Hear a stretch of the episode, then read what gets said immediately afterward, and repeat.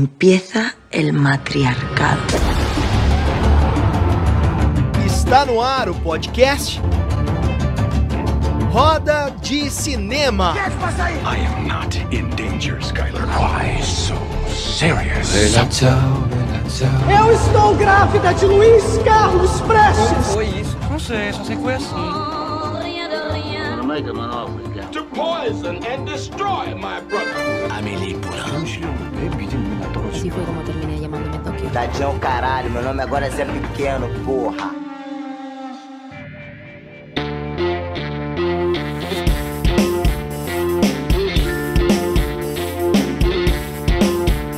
Muito bem, então este é o segundo episódio sobre lei do audiovisual. Então, se você está começando a ouvir sobre as leis a partir deste episódio, saiba que há um episódio anterior a este, onde a gente começou já a tratar sobre o tema. A gente falou bastante coisa naquele episódio, tá bom?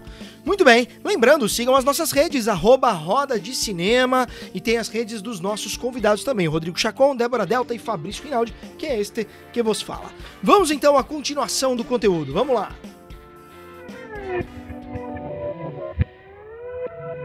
Existe uma melhor época para para captação com as empresas, tendo em vista o movimento de caixa delas? Existe essa questão da melhor época com as empresas? É, bom, é, essa, essa é a primeira das duas perguntas. É, eu, eu entendo que sim, existe. Eu não, eu não lembro agora de cabeça o, qual seria o, o prazo, né? Mas obviamente, quando você, quanto mais próximo você está do fechamento do ano fiscal, pior é. Porque o que acontece? As empresas têm um limite de quanto elas podem reverter do imposto de renda anual para projetos culturais e audiovisuais. Né? Elas não podem reverter 100% do imposto de renda que elas pagariam para projetos culturais e audiovisuais. Se eu não me engano, o limite é, é 4%, se eu não me engano. É, É, então, é quatro, né? Se eu não me engano, é isso. Então, se você deixa muito para o final, é possível que a empresa não tenha mais disponível aquela verba. A gente até teve um caso, uma vez que uma empresa até tinha assinado um contrato, já tinha prometido a verba, só que o time do marketing não tinha falado direito com o time do financeiro, do contábil. E aí, quando foram ver, não tinha mais a verba para aquele ano, mas por enfim, coincidência que acabou dando certo, a produtora conseguia adiar um pouco o começo do projeto para esperar a verba que viesse lá na frente e acabou dando tudo certo. Mas, então, para você ver que tem, tem de fato, a depender do, do momento e da empresa, é, o final, né, quando ela está nessa reta final de ano fiscal, seria pior para fazer o pedido. Eu não lembro agora o, o prazo aí para te falar exatamente. É o pessoal da contabilidade da, do tributário vai conseguir dizer a gente melhor pode aí fazer uma reunião com alguém do tributário um dia também, porque aí faz essas perguntas chatas tributárias, né? Então o ideal seria mais pro começo do ano, talvez, fazer essa captação.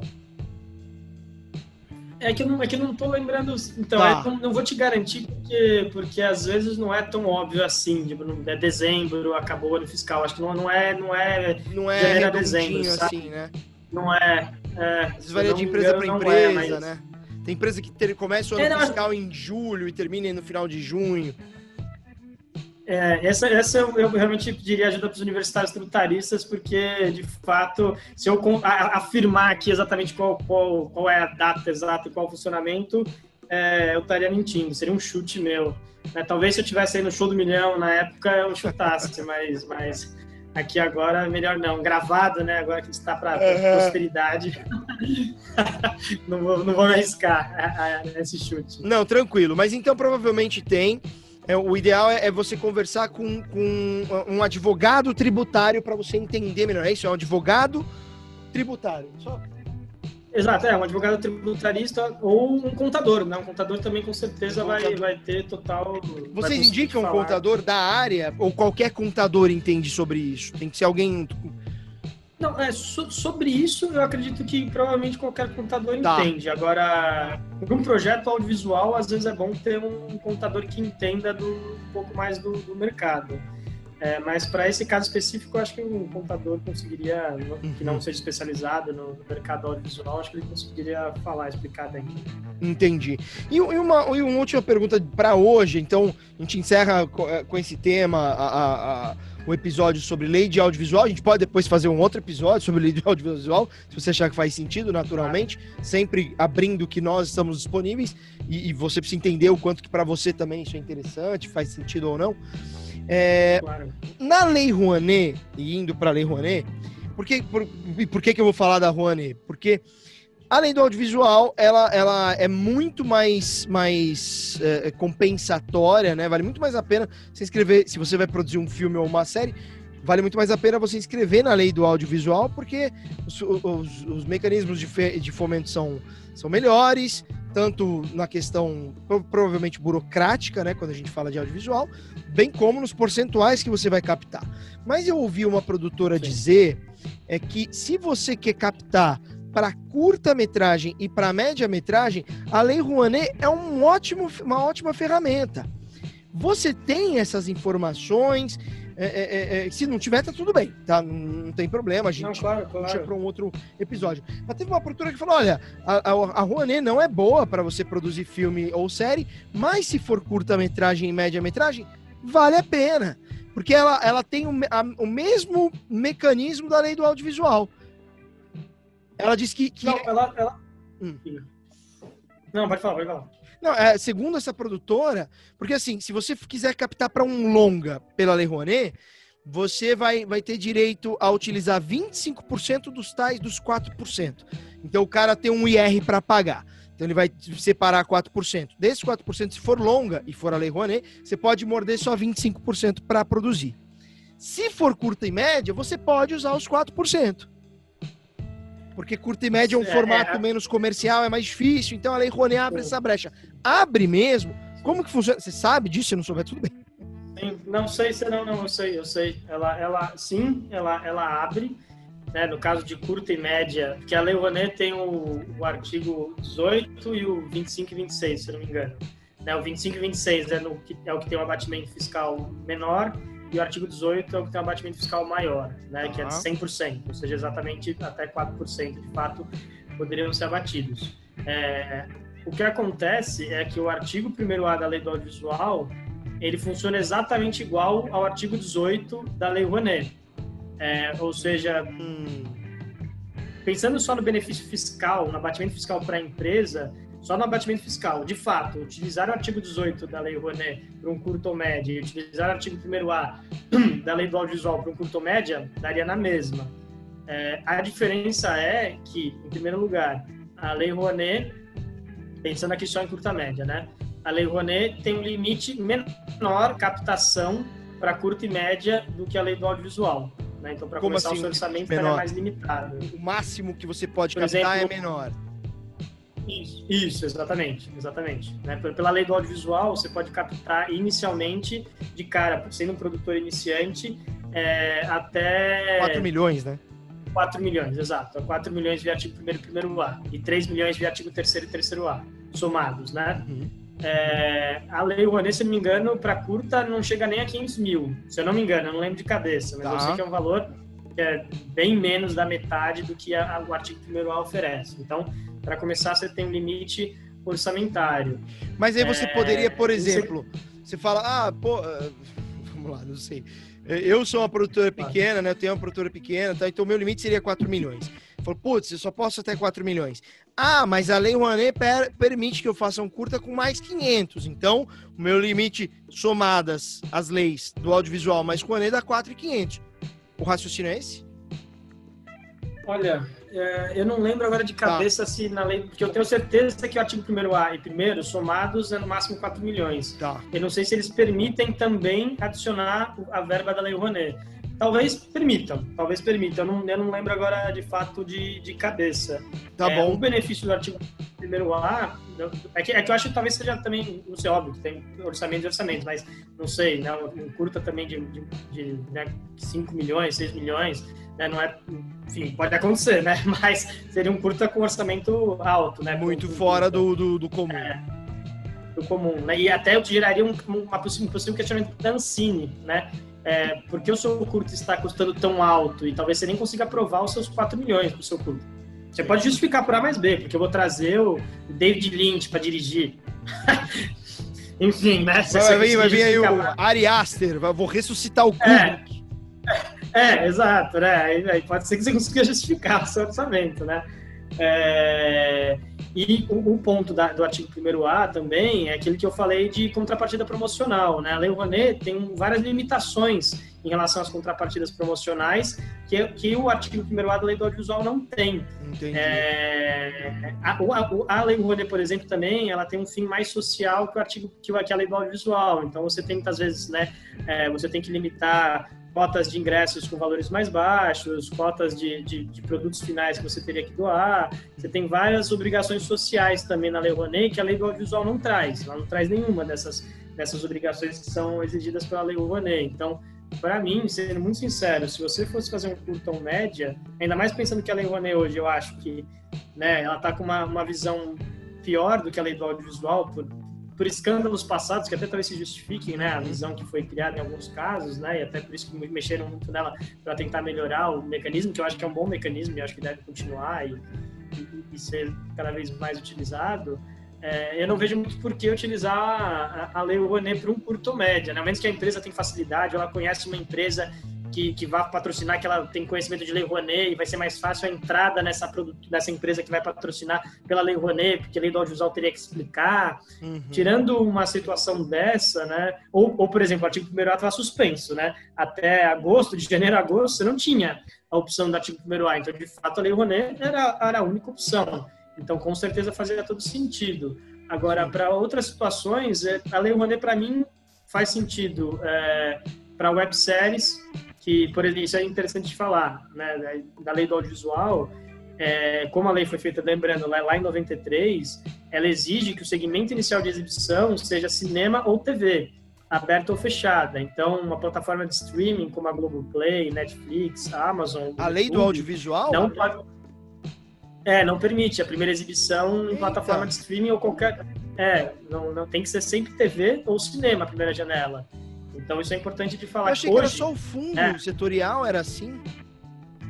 Não, não, não. O fundo, na verdade, depende da chamada pública. Vai ter chamada pública que vai falar que até pode ser streaming, a depender da chamada pública.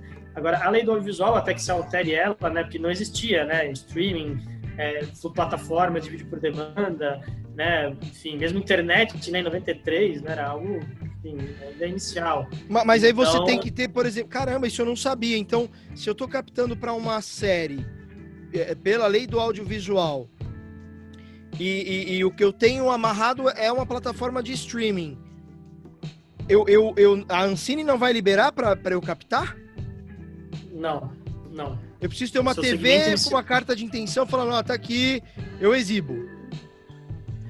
Então, não, é, não necessariamente. Você vai precisar. É que depende. Por exemplo, se você vai ser. O seu projeto inteiro vai ser patrocinado via artigo 1A, uhum. ou primeiro. Daí você vai precisar de uma carta, um contrato de licença garantindo que você vai, que você vai ter isso exibido. Se você tiver artigo 3 terceiro A 39, você não vai precisar disso porque essas empresas já vão adquirir direitos de exibição, elas já atuam no Brasil e vão exibir. Então, não, não, não teria necessidade. Então, de fato, é, isso é uma discussão hoje, porque as plataformas de streaming estão crescendo. Eu já vi casos de projeto incentivado que foi para plataforma de streaming antes. É um risco. Né? Não vi a Ancine questionar ainda, mas, é, mas é um risco, porque teoricamente a lei não permite. Eu acho que não tem nenhum sentido hoje em dia, eu acho que é só uma defasagem, porque a lei é muito antiga, né? Por que não poderia a plataforma de streaming como primeira janela? Não tem nenhuma razão. O importante é ter mais projetos audiovisuais brasileiros acessando mais pessoas acessando ao mercado, né? É, até hoje é provável que, em, em, alguns casos, uma plataforma de streaming acesse mais pessoas do que um, um filme no cinema. Né? Total. Né? É, então. E se for uma é... série, aí tem que ser na TV, porque a série não passa na, na, na no é, cinema, né?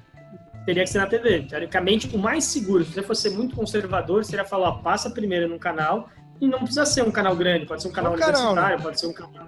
É, um canal. Passa primeiro no canal e depois exibe na plataforma. Pode ser até no, dia seguinte, na semana seguinte. Aí, aí vai do risco que a produtora vai querer correr também junto com seu parceiro comercial. Mas, é, te, tecnicamente falando, a lei hoje do audiovisual permite só a primeira exibição. Inclusive, quando você for inscrever o seu projeto, não vai ter opção plataforma de streaming. Você vai ter que falar TV aberta ou fechada ou cinema. Você vai ter que informar a Ancine disso. Uhum. É, então. E aí eu faço um contrato com essa TV, ela não precisa nem me pagar. Eu faço um contrato com essa TV. Ela é pra falar, não quero pagar, mas eu exibo. É, se eu, se eu não me engano, é... eu acredito que é possível o licenciamento gratuito mas eu teria que confirmar na, na, na lei, porque eu, eu, sei que você com certeza não pode comprar espaço, né? Você pagar para o canal exibir, eu tenho certeza que é, que é proibido. Uhum. A licença gratuita, eu acredito que seja possível, é, mas eu não, não, lembro de cabeça agora, que é, tá. é, enfim, é algo bem popular na, na lei, eu não lembro de cabeça. Eu acho que é possível, mas enfim, é, o mais seguro sempre é você pagar uma, um valor mínimo que seja de mercado, mas eu acredito que seja possível, se eu não me engano, é, tá. é, ter a licença gratuita. Tá, tá.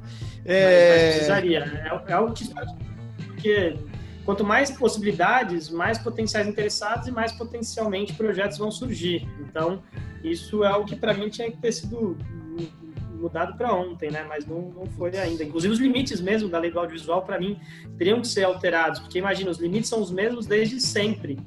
É, imagina há, há, quantos anos estão esses limites de 3 milhões e 4 milhões. Hoje, para um, um, bom, enfim, para quem trabalha né, com essas produções, uma série de 3 milhões é um orçamento muito baixo, uhum. muito baixo.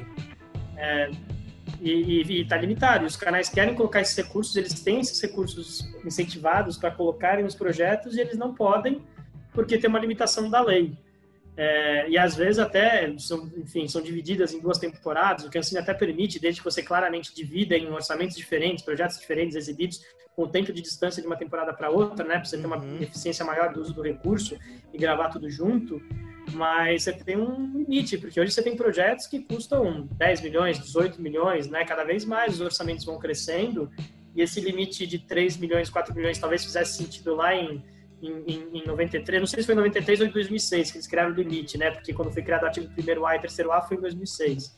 É, talvez fizesse sentido lá atrás, mas hoje eles estão defasados. Eles, para mim, teriam que ser corrigidos. Não necessariamente corrigidos exatamente igual à inflação, mas eu acredito. Tem que ter uma correção, né? Teria que ter uma Deus. correção.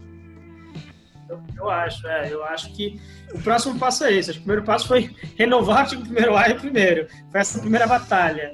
Né? Agora, a próxima seria, seria para mim, incluir qualquer segmento de mercado que é autorizado pela lei audiovisual e ampliar os limites né, de, de recursos a serem usados. Né? Que às vezes um produtor iniciante pode pensar, pô, mas para mim 4 milhões está ótimo, mas para vários outros produtores não. Né? Eles têm orçamentos altos. Produções grandes hoje, de grandes plataformas e grandes canais, custam muito mais, né? Custam muito mais do que 3 milhões. Né? É, e às vezes e aí elas têm que se limitar a isso né? E aí faz menos episódio, faz menos uma qualidade, às vezes, não, geralmente uma qualidade menor, né? Mas você enxuga um pouco mais o orçamento. Uhum. Então as produtoras têm que meio que se virar, né? Para fazer funcionar dentro disso, se não tiver um aporte privado paralelo, né? Ou de outras fontes de incentivo fiscal. Né? Então, isso hoje é uma questão de fato, porque você acaba, às vezes, limitando o acesso ao recurso incentivado por causa disso. Né? Uhum. É, às vezes o cara não vai ter tanto interesse porque o projeto que ele queria com a qualidade que ele queria custaria mais. Né? E, e é interessante falar, no caso específico do, do artigo 39 da MP 2228, ele não tem limite. Ele é o único dos mecanismos de incentivo fiscal que não tem limite.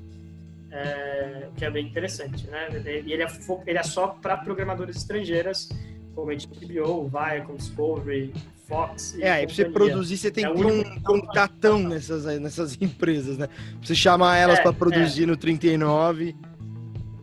É, e, e é nesse caso o limite, né, que eu acho que foi uma das coisas que eu não falei, né? O limite vai ser da produtora, porque a produtora sim tem um limite. Né? A Ancine tem uma tabela que fala o quanto cada produtor pode captar. Uhum. De cara, por exemplo, o produtor que acabou de abrir a sua produtora pode captar 5 milhões. Quando ele comprova que já produziu, exibiu e comercializou duas obras audiovisuais, eles definem quais são os tipos de obra. Curta, por exemplo, não conta. Média abaixo de 50 minutos não conta também. É, Plataforma de streaming exibiu, conta. Conta, conta. Plataforma de streaming exibiu, conta. É, mas, por exemplo, se você subiu no YouTube, não conta. Ah, não, não. Tem que ter alguma, alguma forma de comercialização para contar. Aí você sobe de nível. Aí você comprava quatro, sobe de nível. E você vai subindo de nível de Entendi. quantos recursos você pode captar em diferentes projetos, né? Você que decide. Eu quero dividir 5 milhões em cinco projetos, 5 milhões em um projeto, cinco, enfim. Uhum. Aí é você que vai, a produtora que vai meio que definir, enquanto o projeto estiver inscrito na Ancine é, e não tiver entregue a prestação de contas, ele está lá consumindo esse limite da produtora. Uma vez que você entrega a prestação de contas ou cancela o projeto na Ancine, você libera Uhum. esse espaço para a produtora. Então, ainda que eu te fale, ah, não, essa programadora quer colocar 6 milhões. Só que se a, a produtora não está apta a captar mais de 5 milhões, ela não, não, não, não vai estar autorizada, não vai ser autorizada, né? Ela vai ficar travada nesses 5 milhões, ao menos que ela comprove, né? Os, as obras audiovisuais e suba de nível. Então, é importante falar que tem um limite por é, produtora, tem um limite por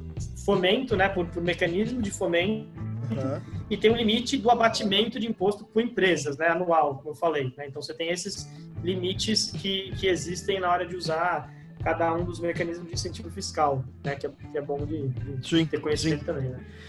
É, e, e, cara, tá vendo? Uma coisa desencadeia a outra. Vocês analisam, por Pode exemplo. perguntar. é foda, né? Eu, é, por exemplo, É. eu, eu tenho o projeto, vai, eu vou, vou, vou dar o meu exemplo. Eu tenho um projeto que é o Vida Sem Câncer, é uma série que fala sobre prevenção e tratamento de câncer a partir de métodos tradicionais, integrativos e complementares. É uma série, tá? É um projeto ainda. É, Só que a gente já fez um filme, então a gente tem um filme que já tá exibido na Amazon Prime Video em 92 países, tá na Vivo Play, Google Excelente. Play, NetNow, enfim. É, é, é um filme. Como o filme foi bem, a gente tá recebendo muitos feedbacks, a gente falou, poxa, vamos produzir agora. Ai, caramba! Vamos produzir agora o. Não, meu gatinho foi subir aqui, ele deu, bateu com tudo no cotovelo, tadinho. É foda. É, a gente falou, vamos produzir a série. Só que o, o filme a gente produziu com verba privada. A gente pegou do investidor lá, o cara põe, beleza, tranquilo, produzido bonitinho. Só que agora a gente vai contatar empresas. Vocês fazem, é, é, e esse tudo, o filme ele é inspirado num- no livro do investidor, ele tem um livro e ele ele cedeu os direitos, tal, então tá tudo direitinho. O Newton Canito, que você deve conhecer, ele é o supervisor de roteiro da obra, então a Amazon já disse que vai exibir a série nos 92 países. É, Nossa, sensacional. é, não, gente, tanto que ela pediu, ela falou, cara, manda série. Aí a gente tá, a gente tá pré-produzindo, então a gente tem carta de intenção. É, pelo menos é, a Amazon disse que já vai, que é só a gente pegar, pedir pra eles a carta de intenção. Beleza. E, e a gente vai começar a captar pela, pelo, pelo, pela lei do audiovisual. Então, nesse momento, a gente tá tentando registrar o argumento na Biblioteca Nacional, tá uma confusão, porque só funciona no Rio de Janeiro, três dias por semana, meio período por Sim. dia. Tá a zona. Enfim. Mas acho que quarta que vem a gente vai ter o tal do protocolo. Mas pelo que você está falando, tem muitos aspectos que a gente ainda precisaria cumprir. Eu não tenho uma TV que, que vai exibir a série. Mas eu, eu posso conseguir. Eu tenho contatos que eu falo, pô, exibe uma vez aí. É, é, Claro. sem me pagar, sei lá, né? É, mas vocês fazem uma avaliação do projeto, você fala, pô, esse projeto, como ele é um projeto que fala de câncer, tá no mês novembro azul, é, existe é, um- uma, uma avaliação da CESNIC que fala, olha, a gente pode pegar o teu projeto e entender quais leis funcionam melhor e, vamos inscrever em todas as leis possíveis de fundo para funcionar melhor para você produzir esses seis episódios da série que você quer. É, vocês fazem essa avaliação de, de qual lei se encaixa melhor e, e- e- caminham junto com o produtor. Por exemplo, no meu, no meu caso, eu, eu teria interesse em contratar a Sesnic se existir esse trabalho. Porque eu, eu- eu- várias coisas que você me falou me deixaram falando, putz, cara, eu não tô preparado para colocar Ancine ainda. Saca? E eu tenho Sim, empresas já que estão falando, porra, cadê? Me manda aí o negócio do diário oficial que a gente tem aportes para fazer. Aí, então, meio que a gente tem sensacional. é. Só que eu tô com essa parte burocrática que eu achei que eu entendia, mas não entendi, na verdade. Co- co- como é que faria para um caso como o meu, por exemplo, pessoas que têm um projeto, uma situação parecida com a minha, para que, que consigam, com uma parceria com vocês da Sesnic, fazer esse projeto deslanchar? Eu pretendo te ligar amanhã já para a gente fechar um pacote aí de valor. Pode ligar, pode ligar. Não, porque eu vou precisar. Eu, eu quero, quarta que vem, tá com o negócio pronto pra mandar pra Ancine, sabe? E eu não sei se eu vou ter. Esse é o meu medo agora. Claro. Não, o que eu claro, te falei, claro. o que, que você acha? O que, que você. é, é, O que, que você recomendaria? É, acho que a gente, enfim, como, como né, assessores jurídicos, né, a gente consegue ajudar em todo, toda essa parte, mais por uma questão de experiência por trabalhar com muitos projetos diferentes, né? A gente não costuma entrar na, na parte mais, mais técnica, né? De ver exatamente linhas do orçamento, orçamento em si. É, o que a gente faz, o que a gente faz geralmente são sugestões. Ou a gente explica exatamente igual, né? A lei do audiovisual funciona desse jeito. O fundo setorial funciona desse jeito, o PROAC funciona desse jeito, a SPCine funciona desse jeito, e às vezes a gente pode ser contratado para ajudar buscar a tem, dar entender que editais estão abertos, que editais se configurariam, não se configurariam, né, explicar quais são as regras, né, de todas essas diferentes leis e diferentes fomentos. É isso é algo que a gente é, às vezes faz, né, às vezes o produtor vem buscar essa ajuda para a gente. É, então a gente consegue tentar pensar junto, né? Bom, esse é o orçamento, esse é o seu projeto, a gente pode tentar pensar qual é o financiamento que faz sentido. Você quer ser o detentor de todos os direitos, então artigo 3 e 3 89 não vão funcionar porque o, o parceiro comercial vai ser um coprodutor e ele vai deter direitos também de exibição e distribuição e provavelmente ele não vai querer vender para a Amazon, por exemplo, né? Que ele vai querer exibir na plataforma dele ou no canal dele não vai querer vender para o concorrente. Então aí teria que ser artigo 1A ou primeiro. Né? Esse tipo de coisa a gente consegue consegue ajudar. O produtor fala para a gente qual é o orçamento, qual é a ideia do projeto, quais os direitos, quais são os direitos que ele gostaria de manter e a gente tenta mapear o melhor caminho e, e, e ajudar. Né? A gente não faz a captação, a gente não faz a indicação de, de agentes, mas a gente pode ajudar na negociação, na, na elaboração do contrato e, e, e, sugerindo caminhos, né? Como a gente é assessoria jurídica, a gente não entra tanto totalmente no, no, na definição de orçamento e desses itens mais, mais técnicos, mas a gente acaba participando, no final das contas, de muitas negociações comerciais, porque como a gente atua muito no meio e tem muita gente que ou prefere que o advogado esteja nessa linha de frente, ou mesmo não tem a experiência necessária para estar nessa linha de frente, uhum. então não é incomum que a gente participe das negociações comerciais também. Né? E, e você, patrocinadores, e, investidores, talentos e por aí vai.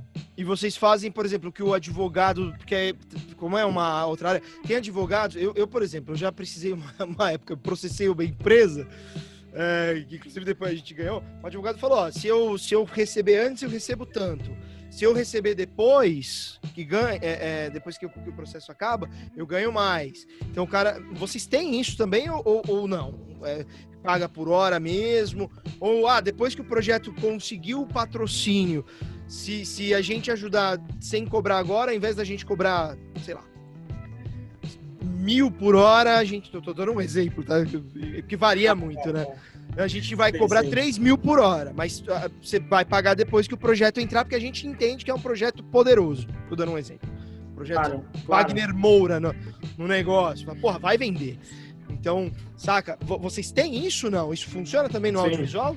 Sim.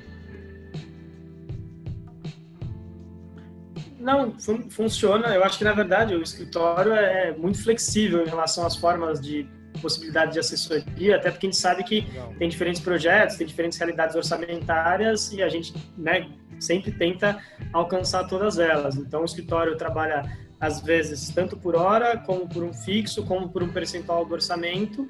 Em alguns casos, não é o padrão, né, mas é, em, em casos específicos, a gente pode tentar negociar, às vezes, um, um, um valor maior caso o projeto é, tenha sucesso, caso o projeto seja financiado, mas não no sentido de no êxito total. Eu sei que tem muitos advogados que trabalham totalmente no êxito, ou seja, não tem nenhuma remuneração Entendi. e se lá na frente o projeto for financiado, então a gente recebe. Isso é algo que o escritório não costuma fazer. O que ele faz é, eventualmente a gente negocia um valor menor agora ou um prazo de pagamento maior e se o projeto der certo, então a gente negocia a gente recebe um valor maior. Ou a gente fala, vamos fechar, esse é valor do desenvolvimento e esse é o valor da produção. Então, se o projeto der certo, o valor do desenvolvimento e produção aumenta. Se der errado, só fica o valor do desenvolvimento e um valor menor do que a gente combinou.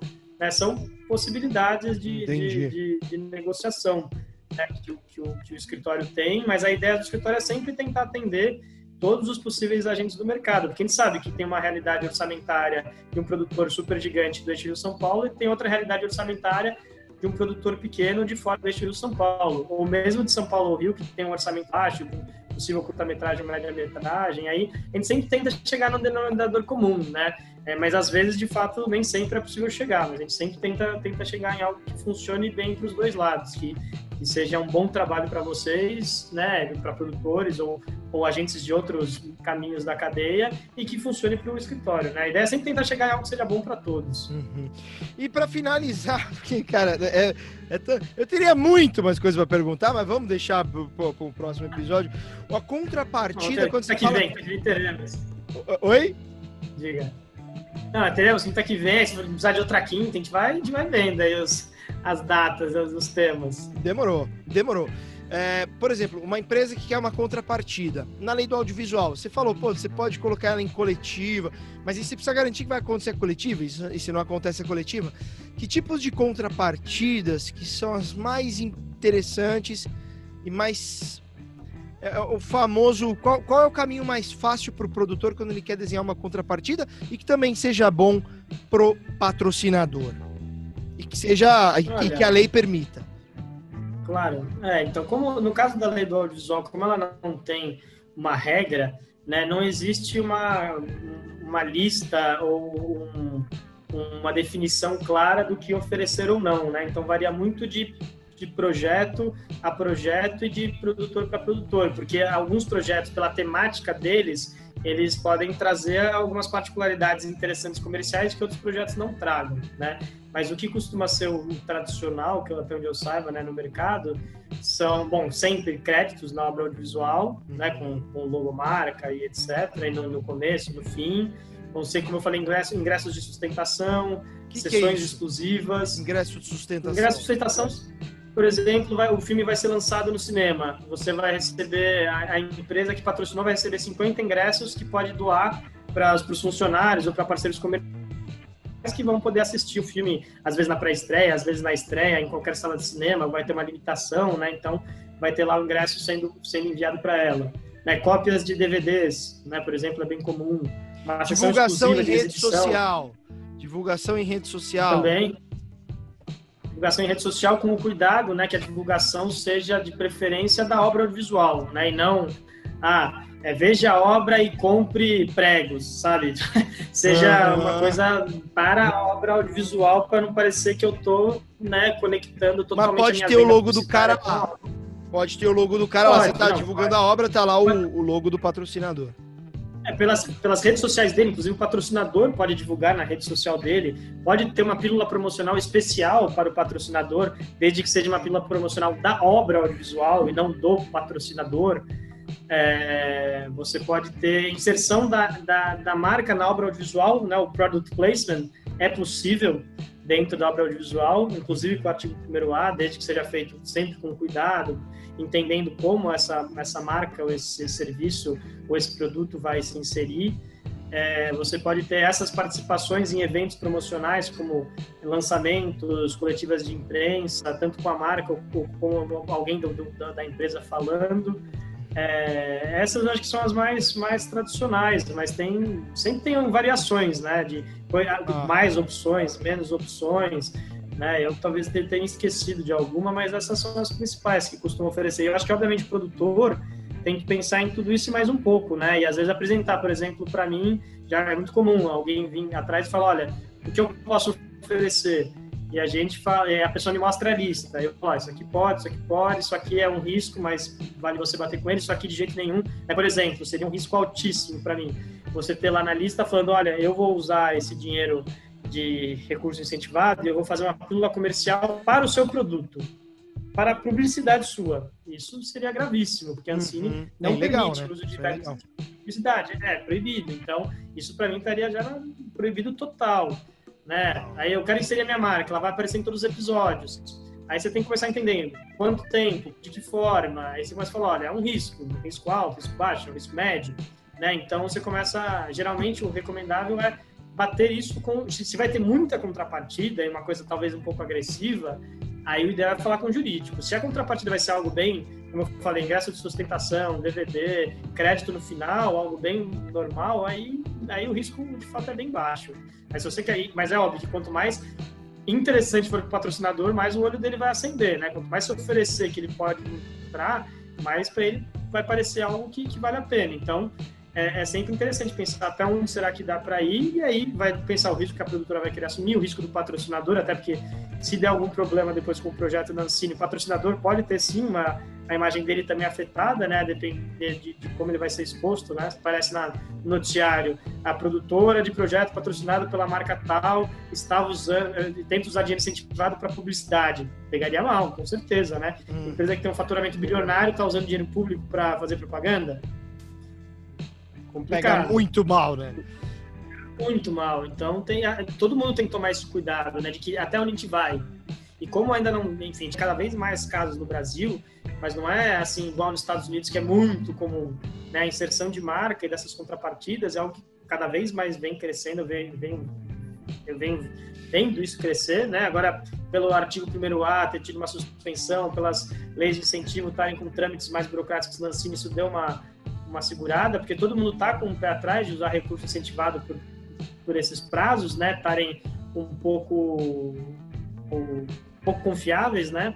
Então isso diminuiu, mas é algo que, que do que eu comecei a trabalhar para hoje, eu vi isso crescer muito. E é uma fonte muito interessante, alternativa de, de verbo, que eu acho que muitas empresas não colocam os recursos porque elas ou não sabem como funciona, ou é muito trabalhoso para elas convencerem internamente a área de, de que tem os recursos a investir, ou ela não tem a paciência de querer entender como isso funciona, porque para mim é um negócio muito interessante para as empresas, é, é o imposto de renda delas, elas já têm que pagar.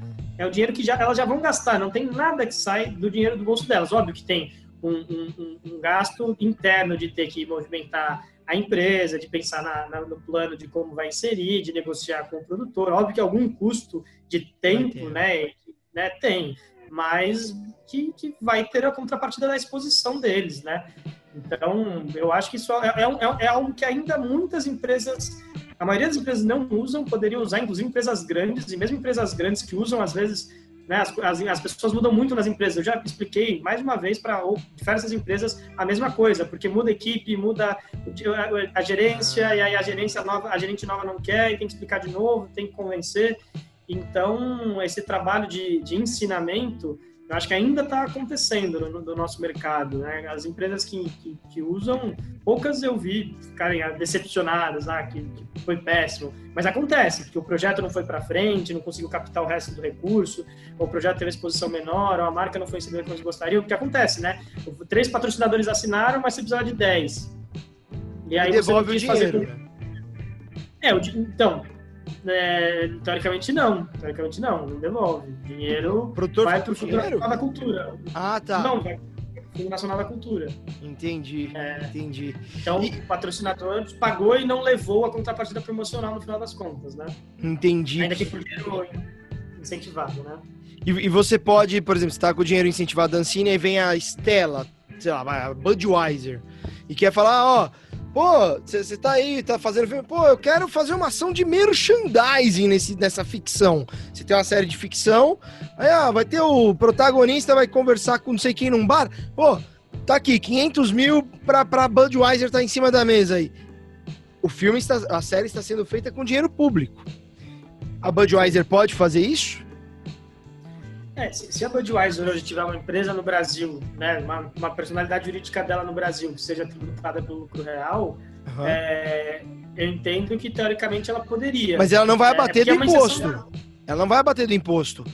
É dinheiro, ela tira verba de marketing, fala, ah, tem uma série sendo. Ah, não, entendi, entendi. Entendeu? Entendi, entendi, ela, ela quer aportar, falar, ó, tá aqui 500 mil de marketing, não vai abater imposto, vai, vai nada. Ela vai tirar do bolso com uma obra que está sendo financiada por outras empresas a partir sim, da sim. renúncia fiscal, entendeu? Não, entendi, entendi. Olha, eu, eu entendo que ela poderia, a gente só teria que tomar o cuidado disso, de como a marca é exibida, porque qual é a lógica final? É, se no final a Ancine vê essa obra audiovisual como um todo, entende que ela foi uma grande obra publicitária da Budweiser, isso é um problema. Agora imagina, num filme de duas horas, tem uma cena onde a Budweiser aparece em cima da mesa, por exemplo. Exato. Né? E mais nada. Isso não, não desqualifica a obra como, como não publicitária, né? Isso não, não faria com que a obra seja publicitária. Imagina, né? Um exemplo que eu gosto de dar sempre, é, que, que, já me deram no passado, né? É, é o filme do, do Náufrago. você tem uma publicidade Wilson pesada lá, né?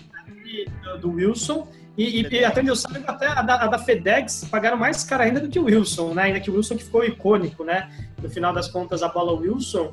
Isso não, não, eu não diria é uma obra publicitária. Não é uma obra publicitária. Você tem a, é uma obra a- criativa, artística, que teve sim inserções, em alguns casos fortes, né? Foram inserções fortes de, de, de uma marca, mas que isso, para mim, não descaracterizou ela como, como obra não publicitária. Mas aumenta o risco, uma exposição como fizeram um personagem da marca, aumenta o risco. Se você tiver dinheiro público do meio, aumenta mais ainda o risco? Aumenta ainda mais o risco. Agora, vou dizer que não dá para se defender? A depender da, do- da disposição do produtor, exibidor, patrocinador de entrar num risco numa diligência com a Ancine, porque para começar, né, não quer dizer que a Ancine de cara vai falar essa obra é publicitária, devolvo o dinheiro, não vai ter recurso, eu vou soltar isso nos jornais, né? Não é isso que vai acontecer. Vai ser na hora da emissão do CPB, a Ancine vai ver o DVD e vai falar, ó, a obra não é publicitária por isso, isso e isso. Aí você vai decidir, vou entrar com recurso, vou editar a obra, vou cortar isso de vez. Aí começa uma decisão interna e com os parceiros comerciais, né? Como a gente vai responder isso? Né? Então vamos entrar com recurso. Não, ó, tô com medo, vamos só editar e mandar uma nova versão. Sim. Aí, aí, vai um pouco da decisão de todos envolvidos. Então também não é que né, é, ah, se me decidiu, acabou, né, terra arrasada. A depender do caso, sim, né? Se você faz o personagem principal, é, é o nome da marca, é a marca, e o tempo inteiro é isso, e aí se ele fala que por causa disso a obra, a obra é publicitária, aí, enfim, aí fica difícil. Que corte você vai fazer que evita isso? Talvez você não Total. consiga, né?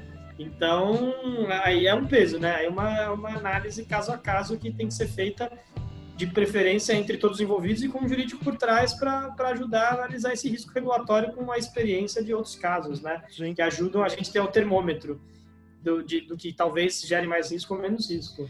Cara, tem um, um, um hotel, em, uma rede de hotéis em Gramado. Conhece Gramado, né? No, no- Rio Grande do Sul. fui lá, Cidade maravilhosa, assim. maravilhosa. é, toda montadinha. E quando eu viajei pra lá, já fui, fui algumas vezes, mas a última vez que eu fui, eu falei, putz, cara, isso aqui é uma cidade cenográfica viva. Né? Tá, tá tudo pronto, só vim filmar. E aí eu tô conversando com o hotel lá, a rede de hotéis, chama Gramado Parques. Talvez até corte isso aqui do, pod, do podcast, não, porque não, nada a ver, nada a ver, nada a ver. falando do nome da empresa. E eu tô. Eu, eu- e como para eles, lá o turismo, eles vivem de turismo. E, e- e existem diversos cases de lugares que, que gravaram seriados, filmes, e se transformaram em, em- em- em- pontos turísticos mesmo, das pessoas quererem visitar aquilo ali, porque, putz, foi ali que gravaram a série. Então eu conversei com os caras, já falei, ó, tem uma lei que você pode abater do imposto de renda. Os caras fizeram um monte de perguntas, assim, ah, mas o que que você ganha com isso? Eu falei, eu ganho na produção, né? Lógico. Porque a empresa, ela a, a- produtora, até onde eu sei, na lei do audiovisual, ela não pode ter uma margem de lucro em cima do que ela arrecada. Ela pega esse dinheiro e coloca para produzir paga os cachês, correto? Ela pode ter 10% da taxa de gerenciamento, né? A produtora pode se remunerar com a taxa de gerenciamento, que é limitada a 10% do orçamento. Não sabia disso. Aí, gente, você pode, além de tudo com a lei do audiovisual, você pode ter, é, de, de utilizar a lei, colocar. vo- Você tem, então, uma margem de lucro de 10% em si, que, que é nomeada ali no, no orçamento taxa de gerenciamento, correto? É, que não seria, exato, não seria um, na prática eu entendo que a, a lógica da lei não é que seria um lucro, seria um pagamento pelo serviço da produtora, né? Porque senão Exato. a produtora está produzindo, ela paga todo mundo e ela não recebe nada. Então, como ela opera para pagar as contas do dia a dia, pagar a conta de luz, pagar os, a Exato. equipe fixa, né? Então, é, é- é nada mais justo que ela esteja se pagando, né? Não quer dizer que ela está necessariamente lucrando, mas pelo menos se pagando. Então, a lei permite até 10% para ela, ela, ela, né, conseguir sobreviver. E é, às vezes vai gerar um, pode gerar um lucro ou não. Aí depende do- do- da operação. Aí de vai da operação de cada um. Que é, É. diferente. Então, uma coisa é- são os 10%, a- mais ou menos isso, do captador, outra coisa são os 10% da taxa de gere- gerenciamento. Esse 10% da taxa de gerenciamento em cima do total captado, que são os 95%, é, é, é, ou- ou é em cima do- da, da produção, porque os 10% do captador é em cima da produção, né? É, o o 10% do captador é em cima do. Bem, depende da negociação com o captador, mas geralmente deveria ser em cima do valor que ele captou, né? O que a, o que a lei Ah. diz é que a captação é em cima do valor captado, né? Então, ele captou 500 mil reais, é 10% de 500 mil reais, né? Não do orçamento de produção todo. A taxa de gerenciamento, se eu não me engano, é 10% do orçamento de produção. É, né, agora eu não lembro de cabeça se é dos 95% ou dos 100%, mas tá. eu acho que é do 100%. Acho. Tá. Acho que é do 100%. E, e só uma, um parênteses, pergunta, a, a Cesnic, bom, ela não trabalha com captação, né, então ela não ganha em cima disso, não, tudo bem, isso vai ser Não, não, é, não, não. a gente falou. E, enfim, e aí, esse hotel, eles estão, cara, eles querem receber o projeto, eles, no final das contas, eles super se interessaram pela ideia. Porque lá eles não, não, não costumam produzir isso, é, é, ou pelo menos se produz, não tem muito onde exibir, e eu tenho, tô com esse contato com a Amazon, né? Sim, claro. É, só que tendo em vista essa, essa realidade, né, de que não dá para exibir, que a Amazon não é considerado um exibidor, isso poderia ser um problema sério ali, né, com, com nessa negociação com o hotel. Ou pelo menos eu tenho que achar um exibidor, pô, exibe uma vez aí, pelo amor de Deus. É, é se você não quiser correr nenhum risco, seria é, alguma exibição acontecer no cinema ou TV, né, sendo uma série na TV, é, eu recomendaria, porque uma coisa é você às vezes, que eu já vi acontecer, você exibir no streaming antes, mas também exibir na TV ou no cinema, em algum momento, né?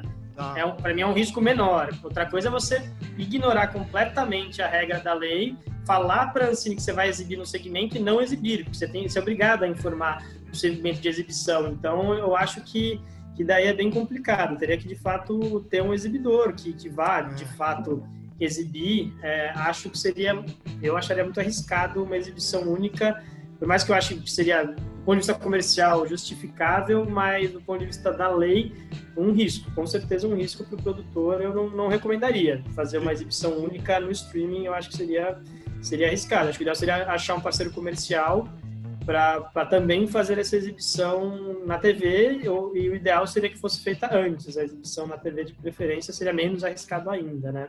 Sim. Para o pro, pro produtor. Então eu, eu recomendaria. E em relação à negociação, o fato de você não ter o projeto aprovado não impede você de negociar ou até assinar o contrato. Que Como assim?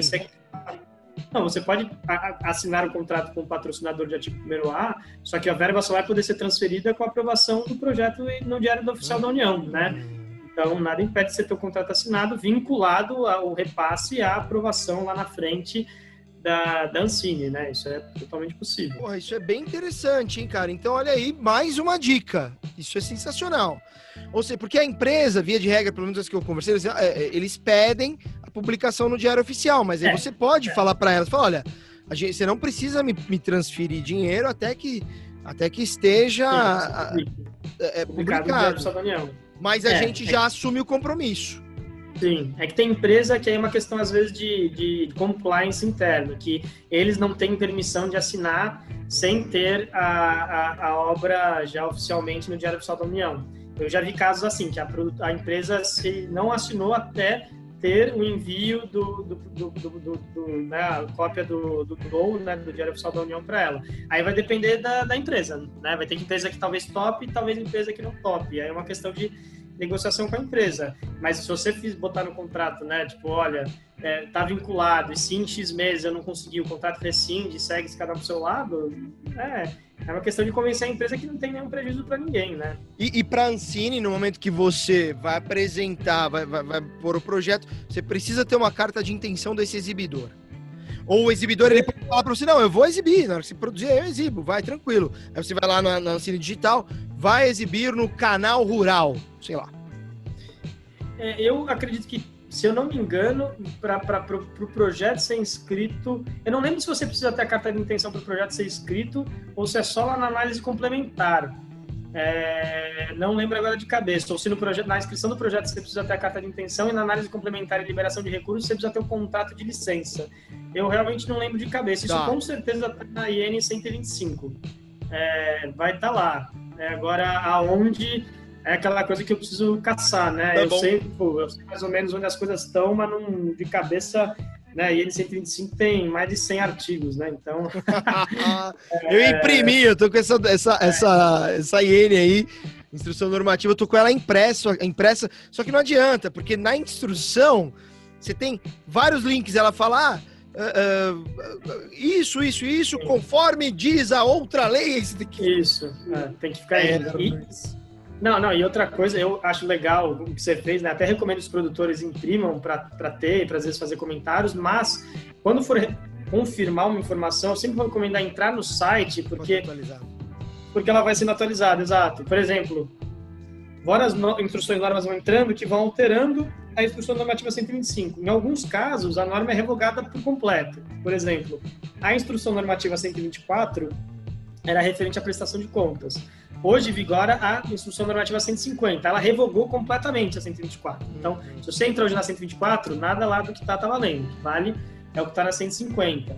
É, às vezes acontece isso, às vezes tem instruções normativas que alteram instruções anteriores. Então, às vezes a instrução normativa 151 alterou a 125, a 124, a 100 sei lá quanto. Então, você vai ter que entrar na 125 e ver quais são as regras atuais. Então, é sempre bom. É, eu acho que é legal ter impresso, porque você tem o, você lê com calma, faz anotações, etc. Mas se você quer dar aquela confirmada final, eu acho sempre bom entrar no, no site da Ancine e entrar na instrução normativa, porque elas vão sendo atualizadas conforme o tempo. Então é sempre bom dar uma checada final lá no site, porque periodicamente, às vezes demora para ter mudança, mas volta e meia tem, né? E se você ficar um tempo, né, uns anos sem olhar, e com certeza vai vai ter mudança. Se o produtor contrata vocês, ele não precisa ler essa instrução. Ele pode dar uma lida, mas vocês vão fazer o trabalho chato por ele, né? Não, com, com certeza. Bom, Chacon, cara, foi muito bom. Exatamente, não, é exatamente isso. Se, se contratando a gente, vai fazer toda essa parte de ler minuciosamente, falar todos os detalhes. Se ele quiser, a gente faz um resumo, traduz, é o que ele quiser, a gente vai fazer, né? Fazer em PowerPoint, fazer, explicar a lei com fantoches, da forma que achar mais lúdica e interessante, a gente prepara para ele. Faz um teatro, contrata atores. Se teatro da IN 125. Nossa. Vamos fazer ali. Vai ser o pior, a pior peça da história, Meu né? Meu Deus do céu. Não, eu gosto dos temas de direito, acho que é muito importante que sem, sem isso, cara, se o produtor não compreende isso real, velho, ele vai tomar tombo, ele vai, vai, vai ficar penando e é um inferno. Então, uh, recomendo que os produtos, quem sou eu, né? Mas uh, é o que eu faço, é o que eu tô fazendo. Eu tô lendo essa instrução, mas mesmo lendo, tem coisa que você não compreende muito bem, fica confuso, que são terminologias jurídicas às vezes. Então, claro. é um, um, escritório do seu lado, que é o que eu vou fazer amanhã, já vou marcar com você para a gente Ué, pode marcar. compreender qual vai ser o nosso pacote, porque eu, eu, eu, eu realmente eu estou com esses dois projetos e, e, e, até por isso que, que eu acho que, eu, que é possível fomentar esse debate aqui, essa, essa, essa conversa. Deu uma travada aqui. Travou? Voltou? Voltou, voltou? Alô? Hello? Será que foi o meu que travou? Vamos ver. A internet continua aqui, hein? Bom, eu vou. Qualquer coisa. Vamos ver se volta. Mas é isso que eu queria deixar claro para vocês, pessoal. Acho que assim é muita informação. Lei do audiovisual é assim. É, é, é um instrumento, uma ferramenta da lei para você fomentar e patrocinar os seus projetos, para produzir os seus projetos. Mas, claro, você tem que fazer o um negócio super dentro da, dentro da lei, super dentro da sexta. Aê, voltou. Acho que eu caí, voltei, voltei. Boa, boa. Perdão, gente. Normal, acontece. Eu só tava falando pro pessoal que assim, não, não, não sejam o aventureiro no mercado, porque você vai sofrer muito, você vai apanhar muito. Às vezes vale a pena você realmente sentar, conversa com alguém que entenda. É, é, isso aqui que, que eu tô, essas, essas dúvidas, é, todas elas aconteceram porque eu tô produzindo e, e e, e, não tem jeito, são dúvidas que vêm e, e, nada melhor do que fomentar o debate que você trazer casos reais aqui, né? Então, é, é, recomendo a todos. Ó, quer deixar os seus contatos aí, Chacon? Da Cisnic, seu e-mail, seu telefone, como faz para o pessoal cotar com vocês aí uma possibilidade de assessoria jurídica? Não, com certeza. Acho que podem cotar por meio do meu e-mail mesmo, é, que é rodrigo.chacon, é C-H-A-C-O-N de navio, arroba cqs.adv.br. É, e vocês podem me mandar um e-mail lá é, que eu vou, eu atendo todo mundo que, que pede para conversar e, e, e, a gente explicar um pouco melhor do que de como, como o escritório funciona, entender um pouco melhor do caso e tentar né, ter um primeiro entendimento. Então podem mandar um e-mail para mim, caso alguém queira entrar no site do escritório, né? É, podem acessar também, porque lá no site do escritório ele tem também algumas informações disso que eu falei para vocês, você acha, né, você acha artigos que a gente fez, publicações, inclusive que falam sobre a lei do audiovisual, é, lá no cqs.adv.br. Inclusive, até é, é, a gente fez no passado o, manual do audiovisual. Então, você, se você entrar, buscar, eu acredito que está no nosso site, mas se não tivesse, botar manual do audiovisual é, CQS, você com certeza acha, eu acabei de botar aqui, achei, é, que foi um manual que a gente escreveu e é gratuito para ser baixado, que fala sobre a lei do audiovisual, fala sobre o Fundo Setorial do Audiovisual, ele fala sobre algumas outras leis também que são voltadas para o mercado. Então, a gente fez esse material exatamente para fornecer acesso para os produtores e para os agentes do mercado. É, é, então, quem tiver interesse também pode, pode baixar esse material e, enfim, obviamente pode nos procurar, porque a gente sabe que são muitos detalhes, são muitas questões uhum. e que a lei, infelizmente, não, não, não, nem sempre é clara e as coisas não estão bem compiladas. Então, mesmo se você acha que no site da Ancine, Total. É, tem regra que está na lei do audiovisual, tem regra que está nas instruções normativas, tem regra que está em deliberação, tem regra que está em portaria, tem regra que está no fundo, no regulamento geral do fundo setorial que é não tem no site da Ancine. Você tem no site do BRDE ou no site do fundo setorial. As informações estão esparsas, então, infelizmente, é, e mesmo nas instruções normativas da Ancine, a, a informação A está aqui, mas a B está ali, sabe-se lá por quê, não está no mesmo lugar. Então, é de fato, eu, eu sei que é difícil transitar nessas, nessas normas. Eu, enfim, é, nosso escritório já como atua há anos, né, já sabe um pouco o caminho das pedras, mas não é fácil. Então, eu recomendo sempre que os produtores leiam e se informem, até para caso eles precisem contratar uma assessoria, eles saibam o que pedir, o que, o que solicitar, né? Esse conhecimento é também importante do, do, lado dos produtores, porque eles precisam saber o que eles estão pedindo para a gente, ou entender o que a gente está falando também. Óbvio que a gente vai explicar do, do zero tudo que for necessário, mas quanto mais o produtor vier preparado, é melhor para ele também. A gente vai, todo mundo vai conseguir ter uma, uma, um entendimento melhor e o projeto vai andar mais redondo, porque uso de, eu acho sempre importante uma assessoria em qualquer projeto, mas com o uso de recurso público é pior porque você está respondendo para órgãos públicos, né? Se você não cumpre com as normas, você pode tomar multa, você pode tomar devolução dos recursos, você pode tomar várias punições que podem gerar um passivo grande, podem quebrar empresas. Eu já vi acontecer. É óbvio que não é querendo trazer, né, o, né, nenhuma, nenhuma calamidade, né, e, e gourar ninguém, né, mas é, é, é possível, é tentar tratar um ambiente cada vez mais profissional com profissionalismo.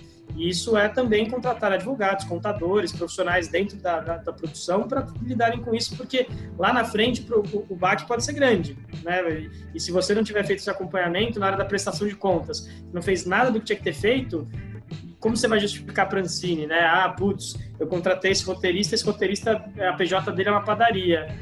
Você vai justificar para Ancine, né? Eu vou falar para você, não tem muito o que falar. É, você vai alegar desconhecimento, essa rubrica vai ser cortada, você vai ter que devolver essa verba. É isso que vai acontecer. E, e é... o, a, a, verba do, do escritório também é paga com, com essa renúncia fiscal, né? É, é, também. Mas você começa a pagar antes o escritório. É, se você tiver o projeto já inscrito na Ancine, isso é importante falar, né? Uma vez que, pelo menos hoje as regras são assim, talvez elas, elas mudem no futuro, tem uma e uhum. consulta pública pode alterar um pouco essas regras, mas hoje, uma vez que você tem um projeto inscrito, é, o que você gasta, né, você tem que ter um número Salic já dele, né? O que você gasta, você pode se ressarcir depois. Então, eventualmente, algo que você pagou para o escritório agora, uma vez que você entra o recurso do patrocinador ou do investidor, você pode se ressarcir depois. Óbvio que é, você entra um pouco no risco, né? Porque o que você está gastando, se você não, não, não capta depois, você, você entrou nesse risco. Mas é possível sim, uma vez que o projeto está inscrito, você gastar verbas é, com o seu dinheiro e depois pedir o reembolso lá na frente para Ancine. Isso se é, não tiver, se não tiver inscrito, se você for, por exemplo, se você for fazer o que é o que eu vou fazer, vou contratar antes de inscrever. Essa verba não tem como reaver. É, antecipadamente não, é. De fato, aí anteriormente não, não, não teria. Se eu não me engano, eu acho que as exceções são para aquisição de obras pré-existentes, direitos de roteiro. Ah. Se eu não me engano, isso é permitido antes do projeto inscrito. Ah, não, tem, não lembro de cabeça agora, mas eu acho que isso é permitido. Ah. De resto, de fato, não. Aí seria um investimento mesmo é, que não, não teria como ser esperado. A- Até porque também vai chegar um momento que você não vai precisar contratar ninguém para ajudar a colocar projeto. Você faz isso Ah, no primeiro, segunda vez, máximo. Depois você É. faz, né? Pô, Exatamente. Não, aí você vai contratar o escritório para diligências da Ancine, porque tem diligências que são muito simples de se resolver. Ah, faltou o contrato do, do, do roteirista, aí você manda. E outras são detalhes técnicos que são discutíveis, se esse documento de fato está errado ou não, ou se esse direito que eles estão questionando, de fato eles poderiam questionar ou não.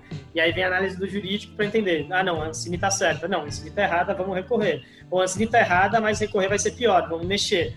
É, aí sim, né, muitos produ- os produtores mais experientes geralmente contratam a gente para esses momentos, né, para essas questões mais complicadas que acontecem, que, enfim, é normal de ter particularidades que o, cada projeto vai ter que responder e a gente está aqui para ajudar exatamente a tentar ter, que o projeto corra o mais rápido possível, né, e consiga a liberação o quanto antes, com menos diligências, né, é, alguma vai ter, sempre vai ter diligência, é impossível não ter, mas que tenham as menores possíveis e as mais fáceis de resolver, né? exato. E você, quando você manda pra Ancine, você tem que mandar com o contrato de todo mundo que você colocou no orçamento. Então eu coloquei o roteirista, tem que ter o contrato com o roteirista. Cinegrafista, Não, contrato não, com cinegrafista. Não. Não, não, não, não, não. Não, você vai ter, você vai ter alguns contratos são essenciais, né? Por exemplo, contrato de obra pré-existente. Você vai fazer o contrato uma obra baseada numa obra literária. Esse contrato você vai ter que mandar. Tá. Contrato com os coprodutores. Esse contrato você vai ter que mandar.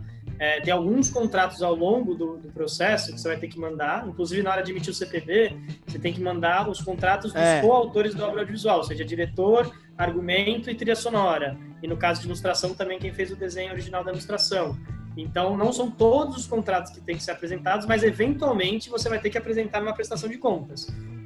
É, Então, tem isso- que ter. Pode, é, tem que ter. Isso vai poder ser demonstrado a qualquer momento. De novo, se você não tem o contrato dos criativos, você não tem os direitos. Isso pode gerar um problema para você na comercialização e na exibição das obras futuramente. Né? Você assinou com o roteirista, com o ator, com o diretor, ele pode depois pro- processar você porque você está usando indevidamente os direitos autorais dele, que ele não cedeu contratualmente. Então, do ponto de vista de, de cessão de direitos autorais, aí esses contratos são essenciais, são totalmente necessários. Do ponto de vista da, da equipe técnica, é importante por, por uma questão de controle, de garantia, e no caso da Ancine até de comprovação né, da, da relação dessas pessoas, caso a Ancine venha questionar lá na frente. Então, Mas isso não para habilitar para captação, isso só lá para frente. Para captação frente, não precisa desses contratos. Até onde eu me lembro, não. Eu, eu Tá. de novo, teria que entrar na M125 para ver exatamente todos os contratos, mas até onde eu me lembre, não tem que ter esses contratos para a inscrição do projeto. É, mais para frente, sim. Mais para frente, sim. É, se não me engano, o contrato de roteiro tem que ter, o do diretor, se não me engano, também. Agora, né, de cabeça, eu realmente não lembro. Tá. São muitas questões pequenas, técnicas. É muito, são muitos detalhes, né, cara? Não, é, eu, eu, é, e- não eu, eu faço isso no escritório, mas não o procedimento. Tem, um, tem uma área que só faz isso. Então, Ah, eu tô mais na parte, é, eu tô mais na parte consultiva. Eu tiro essas dúvidas, eu vou ver a instrução normativa, vou ver se o contrato fecha ou não fecha. Agora, o procedimento do dia a dia de inscrição na Ancine, emissão do CPV, CRT, registro de empresa, tem uma área do escritório que faz só isso. Então, não sou eu que faço esse dia a dia dos procedimentos. Mas como eu toco muitas questões regulatórias, eu tenho algum conhecimento de parte desses procedimentos também. Mas tem uma equipe toda especializada que faz isso. Cara, muito bom, muito bom. Olha, foi sensacional. Pra variar, né, Chacon? Pô, Muito bom, não, adoro. Foi sempre ótimo. Ficava se estendendo porque né, tem muito papo, muita coisa. não né, tem como. Não, e eu te falo que eu teria muito mais pergunta, mas é, é, aí acaba entrando em detalhes que acabam, de repente, não interessando a. Claro, sempre alguém que for produzir, é importante pra pessoa saber isso, porque o que a gente tá perguntando faz parte do processo, não é nada que, que fuja ao processo. Sim, sim. Mas é, nem que a gente, numa outra vez, vai falar de audiovisual de novo, enfim. Mas eu acho que tá, a gente tá, te- conseguiu um, um- um conteúdo bem interessante, né? E, e, cara, muito obrigado mesmo, mesmo. É, espero que você volte já na semana que vem. Então, por, por nós tá Não, certo. tá não, não, certo, tá certo. Pra mim tá certo. Não, tá fechado. Pra mim foi um prazer, como sempre. E pra mim tá fechado. Eu acho que são temas muito interessantes e que, e que é isso. Mesmo discutindo por duas, três horas, a gente sempre só vai tocar a superfície deles, porque são tantas particularidades, são tantas normas, tantas possibilidades dentro do mundo do audiovisual que, que de fato, é, aqui a gente está dando um pouco um saborzinho, né, do que de, das questões, mas é impossível a gente entrar em detalhes porque é isso, as leis mudam, os projetos mudam, as particularidades de cada projeto mudam, as mesmas instruções da Ancine que são interpretadas de um jeito por um técnico hoje podem ser interpretadas por um técnico no futuro de forma diferente. Então, é, é, eu acho que é, é, importante falar disso porque né, é isso, essas, essas informações Exato. básicas, né, que não são nem, não, nem tá entrando no, no, detalhe do detalhe, essas informações básicas mesmo são difíceis de, de se alcançar, então eu acho que quanto mais esse conteúdo chega, ainda mais para pessoas que às vezes, infelizmente, não vão conseguir contratar o escritório por questões orçamentárias, também tem pelo menos esse conhecimento básico, né? Eu acho que é importante que todo mundo possa acessar, pelo menos, né, a, parte desse conhecimento, ainda que óbvio que seja importante depender do caso, né, do, do, projeto, que tenha uma consultoria jurídica junto, porque é isso, a depender do seu tamanho, o projeto pode gerar um prejuízo enorme lá na frente do ponto de vista de, de, de, de gerenciamento, né? Se você não tem esse controle, acaba gerando um problema lá. Então, para mim é um prazer, eu acho que eu estou totalmente disposto a participar de novo semana que vem boa, e conversar, boa. porque de fato é, muitos temas existem dentro desse mundo audiovisual e que eu acho que interessam muitas pessoas, né? E espero que né, a gente tenha outros temas e outras, outras questões para debater, porque assunto com certeza não, não falta. Com certeza, cara, com certeza. A gente vai, a gente conversa fora do ar sobre a, a, a as parcerias da AIC, essa coisa toda aí. É, a gente conversa fora do ar. É, cara, só deixa aí uma dica para um, pra um, um filme, um último filme ou uma série que você queira indicar pro pessoal, para quê? Pro pessoal dar relaxada, o pessoal deve estar com a claro. cabeça fervendo. O que, que eles assistem agora aí? Desliga podcast ah. e assiste o quê? Vai lá. Bom, um filme aqui que eu recomendaria muito, que é bem bem bonito e acho que relaxante, né, para assistir, que eu assisti recentemente, é o Carteiro e o Poeta, um filme italiano dos anos 90, maravilhoso, que tem, hoje ele está acessível na plataforma da, do Belas Artes, no streaming da Belas Artes, Belas Artes à la carte, que não é propaganda, mas eu tenho achado muito bom, viu? Recomendo aí, 10 reais por mês. É, e lá tem Só 10? Filme... Só 10 eles estão cobrando? 10, 10 reais por mês, só 10. Nossa, 9,90. bicho, não sabia não. É, não, é o valor. Enfim, eu também falei, falei, caramba, por esse valor, pelo acervo que eles têm, é sensacional. E o Carteiro Poeta é um filme lindo, é poético realmente, que ele mostra a vida do, do enfim, é uma ficção, né? Mas como seria, teria sido o exílio do Pablo Neruda num vilarejo italiano e a relação dele com o, com o carteiro local. É, só dar a sinopse aí para pra galera, eu achei lindo, muito bonito. Enfim, eu nunca tinha assistido, achei maravilhoso. Fica a dica aí de relaxamento para quem quiser ver. É, Carteiro e Poeta, muito bom. Boa, ó, eu, eu vou indicar um filme que já que você foi nessa linha, é, tem um filme muito bacana, eu acho que tá na Netflix ainda, salvo engano, que é O Milagre da Cela 7. É né? um filme turco, também, Sim. se não me engano. Você já assistiu, Chacon? Milagre da Cela 7? Não. Eu comecei. É o que é, é, tem um vilarejo turco que o professor vai no vilarejo ou não? Tô viajando. É, é mas não é, é, um, é um vilarejo turco, mas é um, é um cara que ele é acusado de um crime que eu não sei se eu posso falar se ele cometeu ou não, mas enfim, ele é acusado de um crime e, e aí desenrola o julgamento, enfim, tem umas coisas que, que são um pouco irreais ali, o tipo de prisão e tudo mais, mas a mensagem é muito bonita, o filme é muito legal, muitas pessoas que assistiram se emocionaram. Não é muito assim um filme que para mim é tão interessante, mas eu achei interessante, eu gostei do filme, né? Eu daria uma nota 7,5 para ele. Mas eu, o que eu achei interessante, as pessoas que assistiram e que eu conversei na época, foi acho que no começo do ano, cara, elas amaram num nível muito grande, muito grande mesmo. Não, ouvi falar.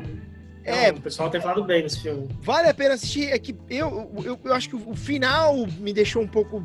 Enfim, não vou falar assim o porquê, mas, mas eu queria um final um pouco mais real. E eu achei que a estrutura da cadeia ali que montaram é um negócio um pouco que não é muito. Forçado, é, é caricata. Né? Isso. Mas o filme é muito bom, a mensagem é boa, as atuações são boas. Então eu recomendo fortemente aí o Milagre da Cela 7 fala muito do poder do amor, sabe? O poder de acreditar. E a gente precisa tanto dessa Legal. mensagem hoje em dia, né? Muito, com certeza.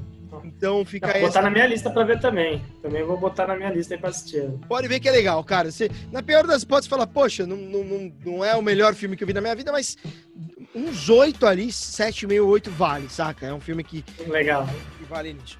Galera, é isso. Um forte abraço a todos vocês. Este foi mais um Roda de Cinema. Lembrando que nós estamos na Google Podcast, Spotify, Breaker, Overcast, Pocket Casts, Radio Public, Anchor e também no YouTube.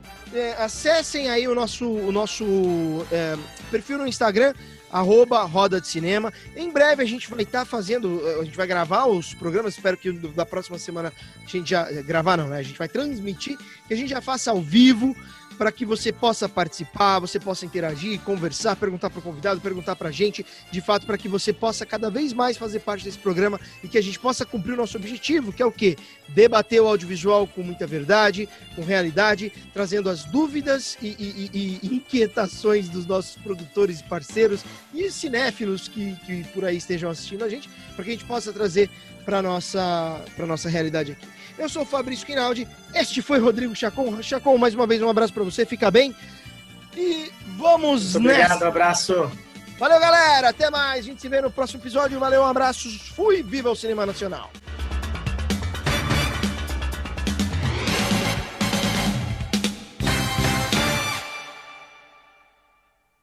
This is Sparta!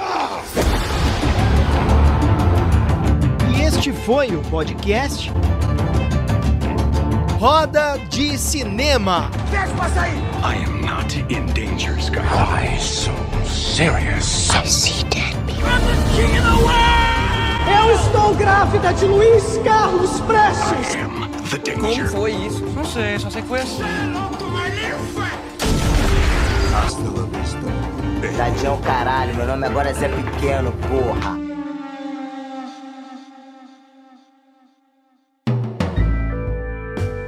Realização e produção: Cisne Negro Filmes.